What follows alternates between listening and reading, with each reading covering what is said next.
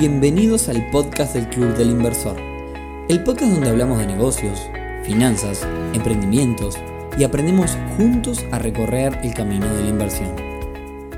Bienvenidos a un nuevo episodio del podcast del Club del Inversor, temporada 2022. Hoy viernes 6 de mayo, episodio número 102, en el que vamos a volver sobre un formato que la verdad gustó mucho, que es hacer la historia de con la particularidad que hoy vamos sobre la historia de alguien que está siendo mencionado por muchas de sus acciones y es el hombre más rico del mundo.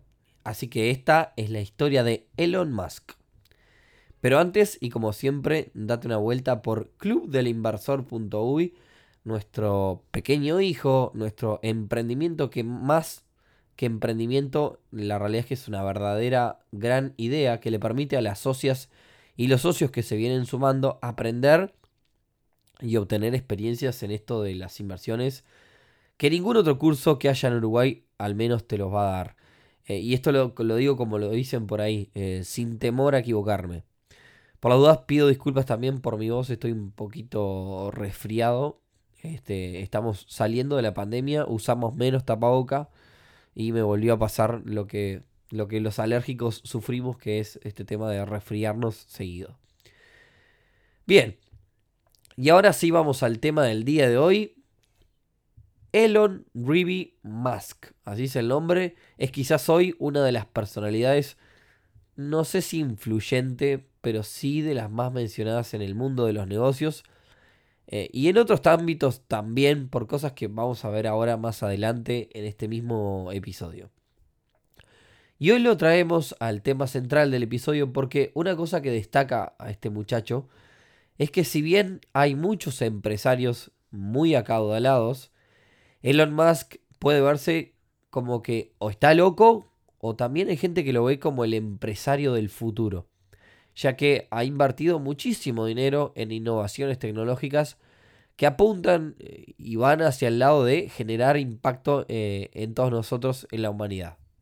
No muchos lo saben, pero Elon Musk, como se pronuncia en inglés, eh, él es africano. Todo comenzó en Pretoria, Sudáfrica. Nació un 28 de junio de 1971, así que haciendo cuentas rápidas, hoy tiene 51 años. Hijo de padre sudafricano y madre canadiense. Su padre fue marinero y su madre era modelo pero ya de pequeño demostró, como muchos otros, un gusto por la informática y a los 10 años comenzó a programar. Eh, le gustaba un poco el, palo de los, de los videojuegos y con solamente y con unos primeros conocimientos, 12 años logró ya comercializar su primer videojuego, creando eh, un jueguito que se llamaba Blastar, que lo vendió por 500 dólares. Si bien pasó su infancia en Sudáfrica, antes de los 18 años logró obtener la ciudadanía canadiense, porque su madre era de allí, y así fue como se mudó por primera vez a Canadá, donde estuvo algunos años haciendo la universidad, para luego mudarse nuevamente a los Estados Unidos, donde terminó recibiéndose en economía de los negocios. Eh, hizo otra carrera más, no, no, no, no pude ver cuál era pero sé que hizo otra carrera más, nada relevante. Sin embargo, para, para Elon la cosa no iba por ahí y luego de mudarse una vez más, esta vez ya dentro de Estados Unidos, eh, estuvo dos días en otra universidad y ahí sí definitivamente largó todo para con 24 años comenzar el camino del emprendedor, empresario. Y la verdad que desde sus comienzos que no le fue para nada mal y ahora lo vamos a ver. En 1995, Elon y su hermano arman una empresita de desarrollo de software a la que llamaron Zip2. Esto lo hicieron con dinero que habían levantado de inversores ángeles, en donde armaron un producto que era una guía de la ciudad, entre otros servicios que daban. Y atentos al dato, cuatro años después de su fundación, de la fundación de la empresa Zip2, logran vender esta empresita, que ya no era tan empresita, a un gigante de la informática como es Compaq, por 307 millones de dólares. de los cuales 22 le terminan quedando a Elon. La verdad que nada mal embolsarse 22 millones de dólares para un primer emprendimiento. Yo creo que en mi primer emprendimiento se hice 500 pesos, fue mucho. Pero bueno. Seguimos entonces. Un mes después de esta venta, de la venta de Zip2, Elon se gasta casi la mitad de los fondos en una nueva empresa, esta vez llamada X.com. Esta vez era una empresa mezcla del rubro financiero y digital. Y en el año 2000, con solo un año de trayecto de esta nueva empresa X.com, se fusionan con una compañía que tenía un servicio de pagos llamado PayPal. PayPal que terminaría siendo en realidad el centro de toda la empresa y el nombre de toda esta empresa. Si bien, bueno, por temas de tecnología tuvo varios entredichos, él quería mudar eh, toda la tecnología de la empresa, terminaron sacándolo de, digamos, de la gerencia general de la empresa y demás. PayPal logró crecer hasta que en 2002 fue comprada por eBay. Otro gigante eBay es Amazon, símil Mercado Libre, digamos, para quien no conoce, pero es un gigante de la, de la tecnología. Y atentos al dato, fue comprada en 1.500 millones de dólares, de los cuales 165 millones correspondían a Elon. Fíjense qué máquina este muchacho, ¿no? El primer emprendimiento se embolsó 22 palitos al bolsillo. Y con la mitad de este suculento botín, metió el segundo emprendimiento y en menos de 3 años le dio 165 palitos más. La verdad, tremendo cuando digo palitos, estoy hablando de millones de dólares. Y acá es donde empiezan las extravagancias, por así decirlo, o las ideas mm, diferentes o innovadoras o, locas, podría llamarse, de, Elon Musk. Ya antes de su salida de PayPal, eh, Elon andaba con ideas de explorar el espacio y hacer cultivos en Marte. Por lo cual, bueno, se puso a buscar expertos que lo pudieran ayudar, porque no conocía tanto de la industria y se fue varias veces de viaje a Rusia a contactar gente que estuviera mandando cosas al espacio. Resulta que en una de esas reuniones a Elon le ofrecen un cohete. Él quería mandar, empezar a mandar cosas y le ofrecen un cohete por 8 millones de dólares. Acto seguido se, se, enojó muchísimo y entendió que le estaban cobrando carísimo. Por lo cual se le puso en la cabeza que él mismo tenía que armar su propia empresa que hiciera sus propios cohetes y así fue como tomó 100 millones de estos 165 que le habían quedado y fundó una empresa que se llamó SpaceX. Con SpaceX logró varios hitos, es decir, que no le fue tampoco nada mal.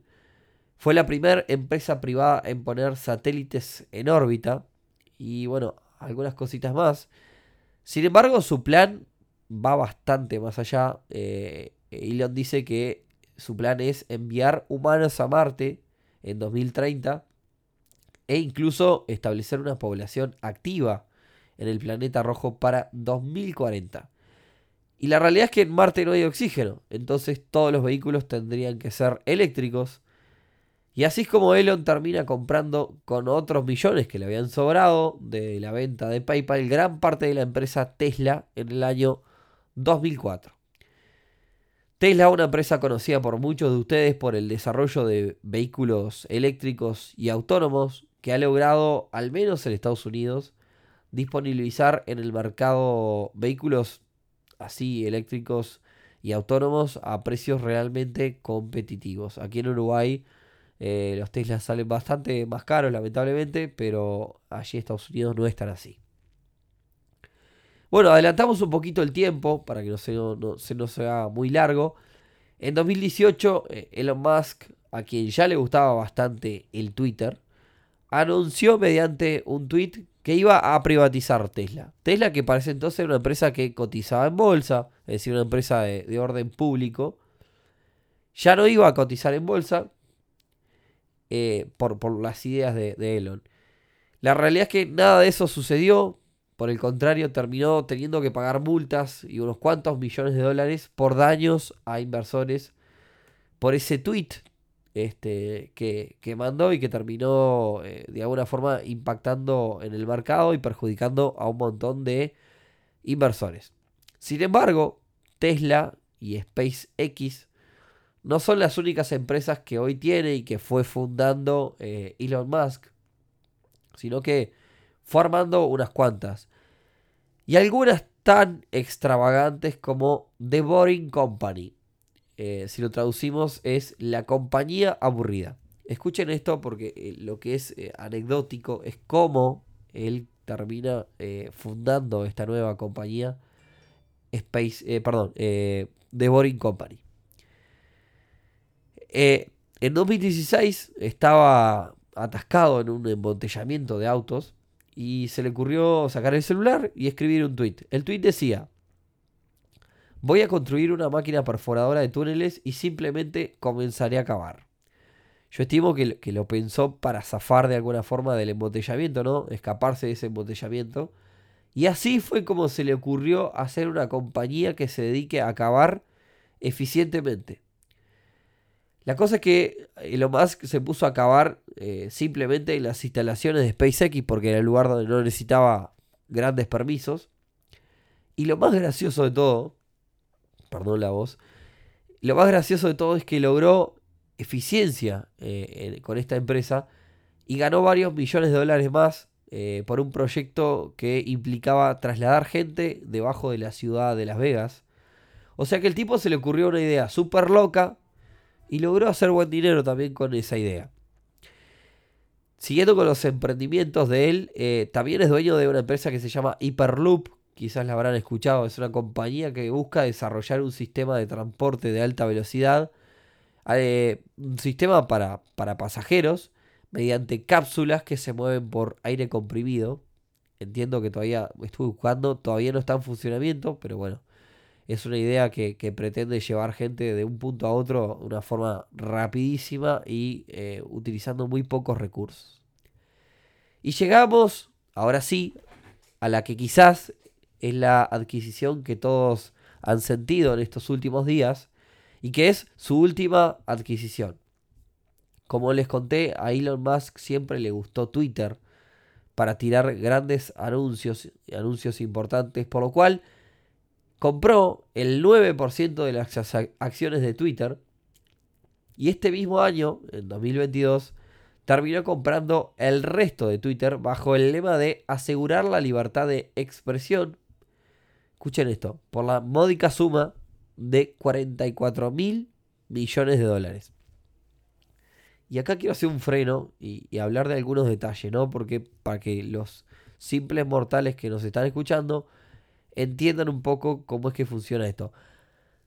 Eh, Elon Musk es considerado el hombre más rico del mundo, pero no es porque sea la persona que tiene más cash arriba de la mesa, ¿no? Eh, eh, a ver, no creo que tenga problemas con sus gastos, ni que tenga deudas, ni que tenga problemas de llegar a fin de mes. pero de hecho es un tipo bastante extraño. el tipo vive en un contenedor de 50 mil dólares que alquila y el único lujo que tiene eh, es un avión con el que va de lado a lado eh, entre sus Estados Unidos. El tipo se va este, a, la, SpaceX, donde tiene una base de lanzamiento de cohete, cruza todo Estados Unidos y se va a California y demás, y así anda de un lado para otro.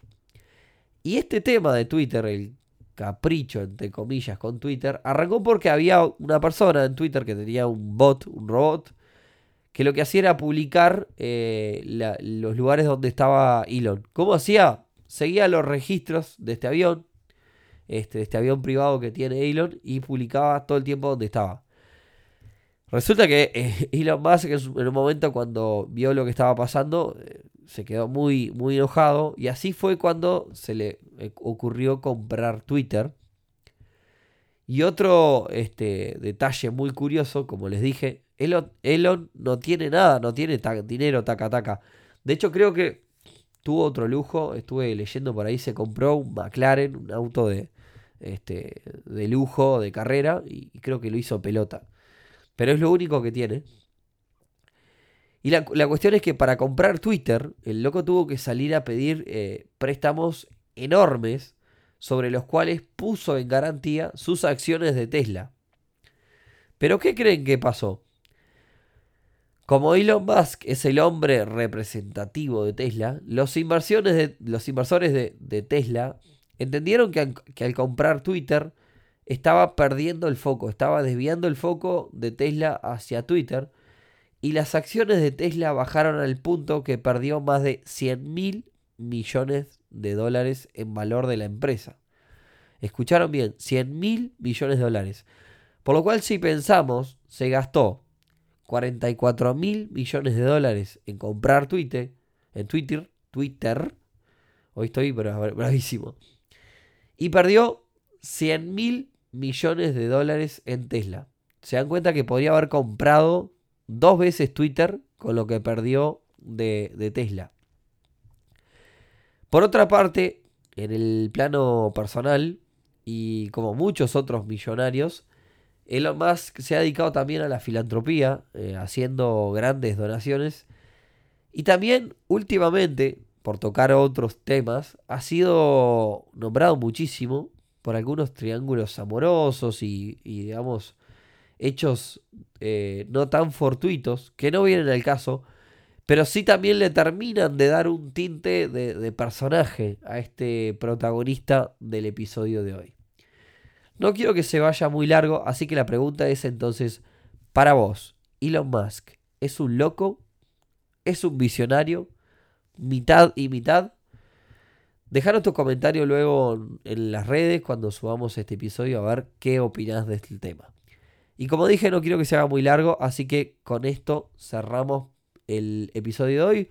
El resumen es que Elon Musk se termina siendo multimillonario debido a este, la venta inicialmente de PayPal, donde le quedaron unos cuantos millones, y luego, bueno, como les contaba, la revalorización de las acciones de Tesla eh, del cual es el accionista mayoritario. Así que bueno, como decimos siempre, eh, si les gustó este episodio, compártanlo con personas que les pueda parecer también interesante. Y después cuéntenos eh, si les gustó este, si les gusta este formato donde abordamos la historia de personalidades conocidas en el mundo de los negocios. Espero que tengan buen fin de semana, perdón nuevamente por la voz, bueno, son cosas que pasan. Y nos vemos entonces el próximo viernes en un nuevo episodio del podcast del Club Inversor. Chau, chau.